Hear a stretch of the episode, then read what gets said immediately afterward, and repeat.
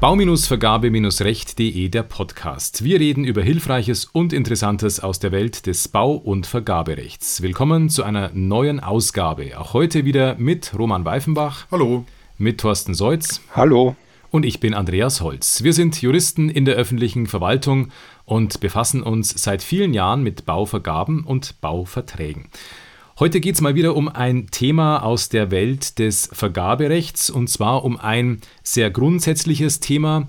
Grundsätzlich deswegen, weil sich im Paragraphen Grundsätze der Vergabe wiederfindet, Paragraph 97 des GWB. Da haben wir uns heute ein Thema rausgesucht, nämlich aus dem Absatz 4. Und was das genau ist, das wird uns Roman jetzt erklären. Ja, danke, Andreas. Ich hole mal ein bisschen aus. Wir haben ja schon mehrfach darüber gesprochen, was die Änderung des Paragraphen 3 Absatz 7 VGV für uns bedeutet und dass das vielleicht zu einer Mehrzahl von Vergabeverfahren führt. Und wenn man jetzt ins europäische Ausland blickt, dann stellt man sich die Frage, warum haben wir eigentlich so viele Vergabeverfahren und warum haben wir im Ausland oder beobachten wir im Ausland so wenige? Und da haben wir eine Besonderheit im deutschen Vergaberecht, wo man vielleicht auch ganz direkt sagen muss, da sind wir strenger, als die EU es von uns verlangt. Und zwar ist das in 97 Absatz 4 der Satz 3. Generell sagt der 97 Absatz 4 ja, dass wir den deutschen Mittelstand oder generell den Mittelstand schützen, indem wir losweise vergeben. Los heißt ganz einfach gesagt, wir bilden Pakete und alles, wofür es einen gesonderten Markt gibt, ist ein Fachlos und alles, was so groß ist, dass es einen Großteil der Marktteilnehmer überfordern würde, muss vielleicht auch noch in Pakete in Teillose getrennt werden. Kann man sich ganz einfach vorstellen, äh, gibt es ja zum Beispiel beim Straßenbau äh, hinlänglich bekannte oder diskutierte Rechtsprechung, und zwar Lärmschutzwand, Markierung, Beschilderung und Straße. Lange Jahre wurde das einfach zusammen vergeben. Irgendwann hat sich herausgebildet ein separater Markt der Markierer, der, der Schutzplanken und Schildererrichter. Und da hat die Rechtsprechung relativ schnell erkannt, stimmt, ihr seid ein Fachlos. Ihr macht was anderes als Straßenbau und deshalb muss künftig Straße und all diese Einrichtungen wie Schutzplanken, Beschilderung, Markierung separat von der Straße vergeben werden. Und jetzt gibt es eine Rückausnahme oder generell einen Tatbestand, der uns erlaubt, das doch wieder zusammenzufassen. Klingt erst einmal ganz gut. Mehrere Fachlose oder Teil- und Fachlose dürfen zusammen vergeben werden, wenn wirtschaftliche oder technische Gründe dies erfordern. Dann machen wir das doch einfach. Oder wo liegt hier das Problem? Ja, schön wär's. Aber erfordern ist halt ein relativ hoher Maßstab, der angelegt wird. Das heißt, ich muss darlegen, dass es eigentlich nur so geht, dass ich die äh, einzelnen Lose zusammenpacke und ich kann nicht mit einer Erwägung kommen und sagen, es ist halt nur vorteilhaft oder es wäre schön oder es wäre vielleicht auch manchmal sinnvoll, sondern ich habe eine deutlich höhere Schwelle eingezogen. Und das ist dann in der Praxis das ganz große Problem. Und ich muss dann darlegen, dass die technischen Gründe oder die wirtschaftlichen Gründe es nahezu zwingend erforderlich machen, genau in diese Richtung zu gehen und die einzelnen Lose zusammenzupacken. Und da ist dann meistens in der Praxis das große Problem, dass die technischen Gründe schon sehr, sehr schwer darzustellen sind und die wirtschaftlichen, ja, man sagt ja immer schon fast ganz kurz, wirtschaftliche Gründe gibt es eigentlich gar nicht. Da können wir vielleicht dann gleich mal näher drauf eingehen. Aber diese, diese Gründe dann im Einzelnen darzustellen, klappt in der Regel nicht. Und das ist natürlich ein großes Ärgernis für viele Vergabestellen, weil dadurch viele Vergabeverfahren angeleiert werden müssen. Auf der anderen Seite freut sich natürlich dann die Bauwirtschaft, jedenfalls in den kleineren Unternehmen, weil sie eben ihre Leistungen für die sie speziell eingerichtet sind, selbst anbieten können und nicht darauf ja, angewiesen sind, irgendwo als Subunternehmer mitzumachen. Aber das ist, glaube ich, eine Problemlage, die sich bei nahezu allen Vergabestellen zeigt. Jetzt muss ich mal ein bisschen polemisch werden. Wenn ich das jetzt so streng sehe, heißt das, dass wir irgendwann einmal, wenn sich ein Markt nur für Tür- und Fensterbeschläge herausbildet und es keine Türen- und Fensterbauer mehr machen? Also wenn irgendjemand tatsächlich sich spezialisiert, er macht nur noch die Türgriffe, nur noch die Drücker dran oder baut nur noch Schlösser ein, dass wir so weit gehen müssten, bei der Bauleistung zu sagen, das ist ein Fachlos und wenn es technisch von der Tür trennbar ist, und es wird sein, die Zylinder haben Standardmaße, dann müssen wir Zylinder getrennt oder Beschläge getrennt von der Tür vergeben. Würde ich genau so bejahen mein, es ist ja eh ein bemerkenswerter Umstand, dass wir beim Straßenbau, du hast gerade wunderschön aufgezählt, was wir da alles an Losen haben. Am Ende des Tages sind es aber nicht so wirklich viele Lose. Also du hast genannt den Markierer, die Beschilderung, wir haben die, die Schutzeinrichtungen, wir haben noch den Verkehrssicherer, aber dann hört es beim Straßenbau regelmäßig schon auf. Dann wird noch unterschieden zwischen dem Brückenbauer und dem Streckenbau und vielleicht noch den, den Grünanlagen, aber da sind es relativ wenig Lose. Wenn ich den Hochbau dagegen nehme, wenn wir da jetzt anfangen aufzuzählen, ist wahrscheinlich die ganze Podcast-Folge rum, bis wir die ganzen Gewerke aufgezählt haben. Da haben sich ja kleine Märkte herausgebildet. Also wenn ich jetzt deine polemische Frage aufnehme, dann würde ich genauso sagen, ja, weil beim Hochbau machen wir ein eigenes Los für den Estrichleger und ein eigenes Los für den Fliesenleger. Bei der Straße kommt kein Mensch auf die Idee, die Frostschutzschicht und den Oberbau komplett getrennt zu vergeben. Da ist völlig klar, das macht ein Unternehmen und das wird aus einer Hand gebracht. Und beim Hochbau haben sich eben verschiedene Schichten, teilweise sogar im Aufbau. Mein Maler und Trockenbauer sind ja letzten Endes auch nur zwei verschiedene Schichten an der Wand. Die werden ganz selbstverständlich getrennt vergeben. Also ausschließen kann man sowas sicherlich nicht. Geschützt ist man wahrscheinlich dadurch, dass es einfach unwirtschaftlich ist, am Schluss ein Türklinkenanschrauber zu sein um mal bei deinem Beispiel zu bleiben. Schauen wir uns doch nochmal die Regelung an. Also wir haben uns ja eigentlich jetzt schon mit der Frage mal befasst, was heißt erfordern? Ja, was muss da passieren, um zu sagen, es liegen jetzt wirklich Gründe vor, wirtschaftlicher oder technischer Art, die ja es erfordern, hier mehrere Teil- und Fachlose zusammen zu vergeben. Du hast es vorhin schon gesagt, Thorsten, das ist eine Formulierung, die sehr streng ausgelegt wird. Und Gibt es Fälle, wo wir sagen können, ja, das ist so ein Vorgang, da kann man mal guten Gewissens wirklich Dinge zusammenfassen? Was wären so typische technische Gründe, wo ich wirklich mal sagen kann, das geht schon, das ist eine gute Begründung. Würdet ihr euch trauen, da überhaupt Musterbeispiele zu nennen oder ist es wirklich, was ich fast vermute, immer eine sehr, sehr große Einzelfallentscheidung? Also ich glaube, ruhigen Gewissens kann ich da als Vergabejurist zu gar keiner Fallgruppe raten.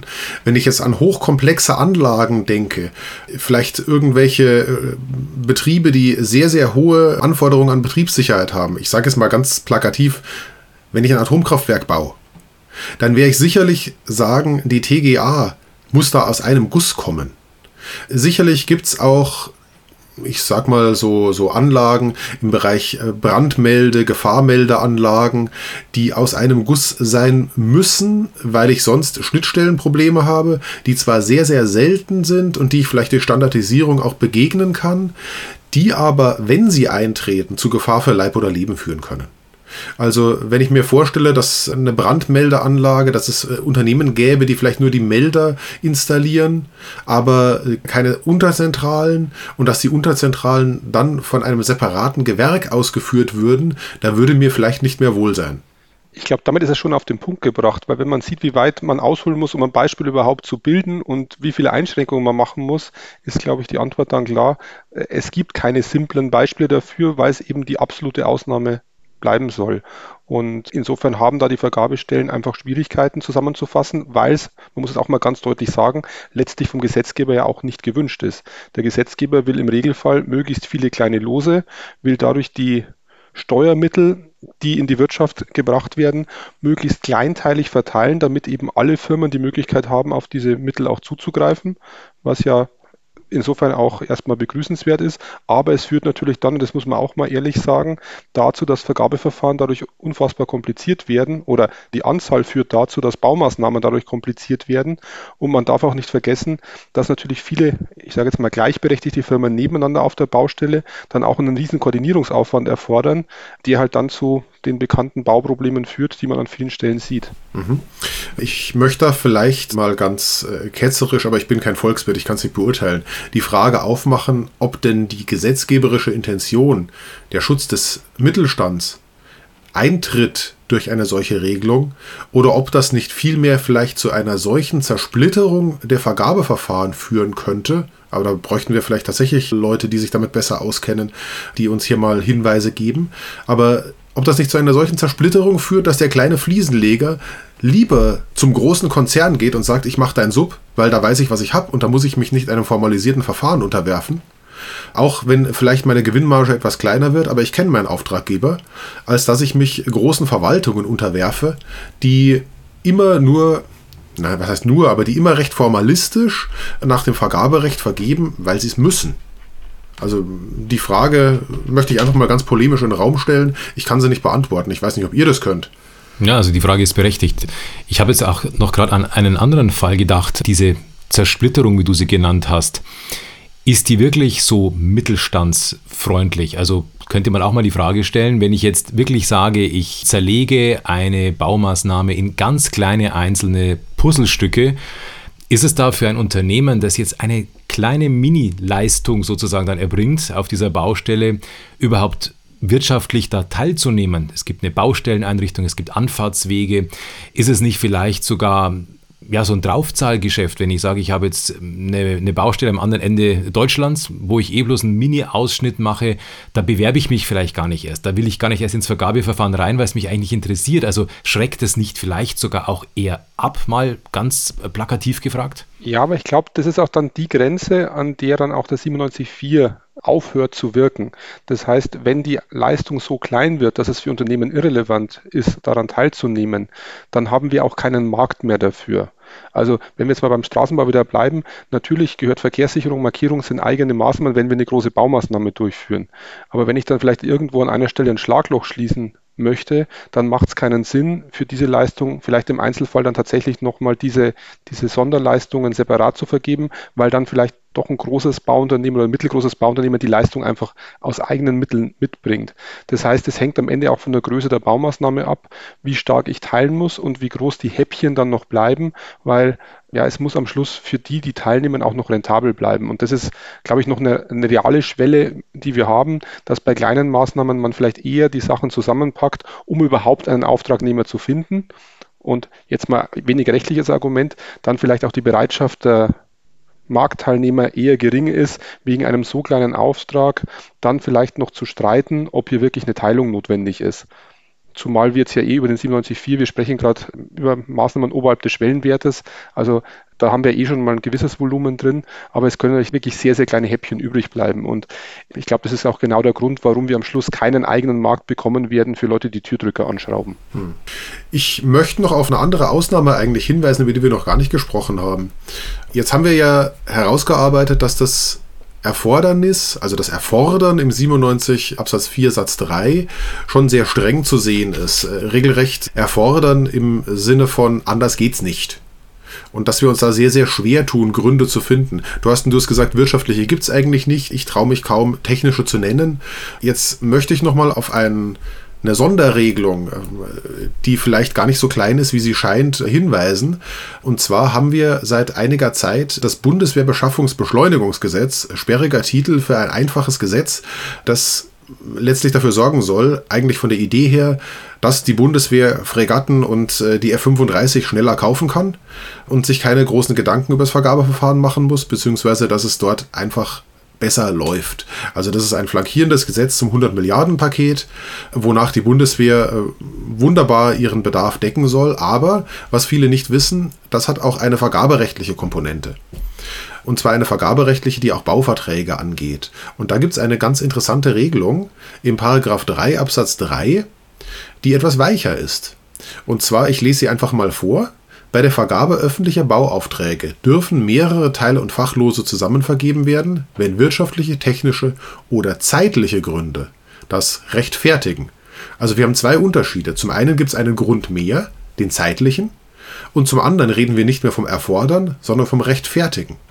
Und das heißt für mich doch, wenn ich jetzt sage, ich schaff's schneller und ich wäge Rechtsgüter ab, also Merkmal rechtfertigen, dass ich dann im Anwendungsbereich des Bundeswehrbeschaffungsbeschleunigungsgesetzes viel leichter Teil- und Fachlose zusammenfassen kann, bis hin zum Generalunternehmer, wenn ich sage, dass das notwendig ist und dass, ich sag mal, der Schutz des Mittelstands, der eigentlich dem zugrunde liegt, zurückstehen muss hinter dem, dem eigentlichen Zweck des Bundeswehrbeschaffungsbeschleunigungsgesetzes, und zwar der Stärkung der Verteidigungsfähigkeit. Insbesondere zeitliche Gründe kann ich ja fast immer irgendwo erklären, weil ich sage, ich möchte mit einer Maßnahme aus welchem Grund auch immer, und da fallen mir Gründe ein, zu einem bestimmten Tag X fertig sein. Also es ist schon eine sehr, sehr weit formulierte Ausnahmeregelung, die mir schon sehr viele Spielräume geben würde als Vergabestelle, die aber vielleicht auch dazu natürlich hergenommen werden kann, einfach Gründe vorzuschieben und damit mittelstandsfreundliche Ausschreibungen mal eher schnell zu umgehen.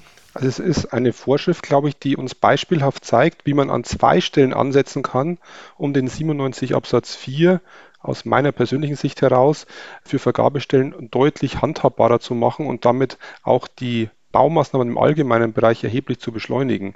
Denn das Rechtfertigen, man darf das wirklich nicht unterschätzen, das ist eine so viel geringere Hürde, wo ich einfach dann abwägen kann und sagen kann, es ist einfach sinnvoll, für den Steuerzahler von Vorteil, für die Baumaßnahme von Vorteil und ich kann sehr, sehr viele weiche Erwägungen einstellen und danach einfach nach pflichtgemäßen Ermessen abwägen, ob ich es tue oder nicht, anders als eben das erfordern. Und der zeitliche Grund natürlich genauso. Da würde ich gerne nochmal das Thema wirtschaftliche Gründe aufgreifen, weil da sieht man es, glaube ich, ganz gut. Allgemein ist mal die Theorie, dass es keine wirtschaftlichen Gründe allein deswegen geben kann, wenn ich wirklich nur die Kosten betrachte. Ich lasse jetzt mal volkswirtschaftliche Kosten einfach raus, weil die werden üblicherweise nicht mit betrachtet. Das heißt, der Auftraggeber sucht sich bei einer Einzelvergabe für zum Beispiel vier Gewerke viermal den günstigsten. Mache ich jetzt eine GU-Vergabe, wird der GU auf demselben Markt nach vier Gewerken suchen, wird im Zweifel dieselben vier Gewerke finden wie wir, wird sie beauftragen und uns danach noch einen GU-Zuschlag draufpacken, weil er die Koordinierung übernehmen muss. Das heißt, er kann gar nicht günstiger anbieten als wir, wenn er am Schluss am selben Markt dieselben Firmen abgreift. Und jetzt kommt für mich eine ganz entscheidende Schnittstelle. Dieser GU, der sich professionalisiert hat auf die Durchführung der Baumaßnahmen, hat natürlich dann die Möglichkeit, schneller zu sein, weil er anders als wir nicht jedes einzelne Unternehmen nach vergaberechtlichen Grundsätzen finden muss. Der kann vielleicht einfach auf zwei, drei Unternehmen zurückgreifen, die er kennt, mit denen er eingespielt ist und kann dann die Baumaßnahme relativ schnell durchziehen. Und deswegen wird jemand, den wir als unwirtschaftlich betrachten müssen per se, weil er einen Zuschlag draufpackt, im Regelfall immer schneller sein, weil er sich nicht an die gleichen Spielregeln halten muss. Und damit wird dieses zeitliche Argument plötzlich zum, wie du es schon gesagt hast gerade, zu einer Öffnung, die uns eigentlich nahezu immer den GU ermöglicht, weil die zeitlichen Gründe bekomme ich mit dem GU sicherlich sehr, sehr gut hin. Und ja, das wäre eine Öffnung, die noch viel stärker wirken würde. Aber ich glaube, den Vergabestellen wäre schon sehr geholfen, wenn auch das Wörtchen rechtfertigen sich irgendwie ins GBB schleichen könnte. Ich würde jetzt einfach mich dir da anschließen und würde sagen, wenn ich mir was wünschen darf, dann würde ich mir wünschen, dass die Regelung des Bundeswehrbeschaffungsbeschleunigungsgesetzes keine Ausnahme fürs 100 Milliarden Paket wäre, sondern in den 97 GWB Eingang findet. Denn eigentlich ist doch das Grundübel, warum Vergabeverfahren so umständlich, so schwierig und so zahlreich erforderlich sind, gar nicht im Europarecht begründet, sondern findet sich eigentlich ursächlich im 97 Absatz 4 GWB, der uns zwingt, ich sag mal, jeden noch so kleinen Betrieb mitzudenken und ihn bloß nicht zu übergehen, weil die Gründe, die bringen wir nicht her. Ich sehe es noch gar nicht so weit, wie ihr es vielleicht ausgeführt habt mit den zeitlichen Gründen, weil wenn ich es mit dem Rechtfertigen sehe, dann muss ich immer noch erklären, warum die Zeit für mich an der Stelle wichtig ist. Und warum sie so wichtig ist, dass sie das Mittelstandsgebot überwiegt. Das verstehe ich beim 100 Milliarden Paket, das wird man oft haben. Wenn man die F-35 kauft, dann kann man nicht sagen, aber die Werft ist erst zwei Jahre später fertig und so lange stelle ich die F-35 in die Wüste. Das ist dem Bürger nicht zu erklären. Oder wenn ich Fregatten beschaffe, kann ich auch nicht sagen, der Marinestützpunkt wird erst zwei Jahre später, nachdem die Fregatte fertig ist, kommen. Wenn ich da zeitliche Gründe habe und wenn mir das Gesetz schon sagt, dass ich nur deshalb das Gesetz habe, weil ich die Verteidigungsfähigkeit stärken soll, dann bin ich da bestimmt schnell dabei beim Rechtfertigen der zeitlichen Gründe. Wenn ich das jetzt weglasse und ganz allgemein sagen muss, zeitliche Gründe müssen es rechtfertigen, dann habe ich schon einen höheren Begründungsaufwand beim Rechtfertigen, natürlich immer noch leichter als beim Erfordern. Und das war nicht nur der letzte Gedanke für heute, das war sozusagen auch der letzte Satz in diesem Jahr. Wir bedanken uns bei Ihnen fürs Zuhören, verteilt über die letzten Folgen in diesem Jahr. Unser Podcast hat ja im April begonnen, jetzt ist schon Dezember. Wir wünschen Ihnen jedenfalls alles Gute fürs neue Jahr, einen schönen Jahreswechsel und frohe Weihnachten. Und würden uns freuen, wenn Sie uns im nächsten Jahr wieder so treu hören wie in diesem. In diesem Sinne, auf Wiederhören. Auf Wiederhören, schöne Feiertage. Frohe Weihnachten. Tschüss.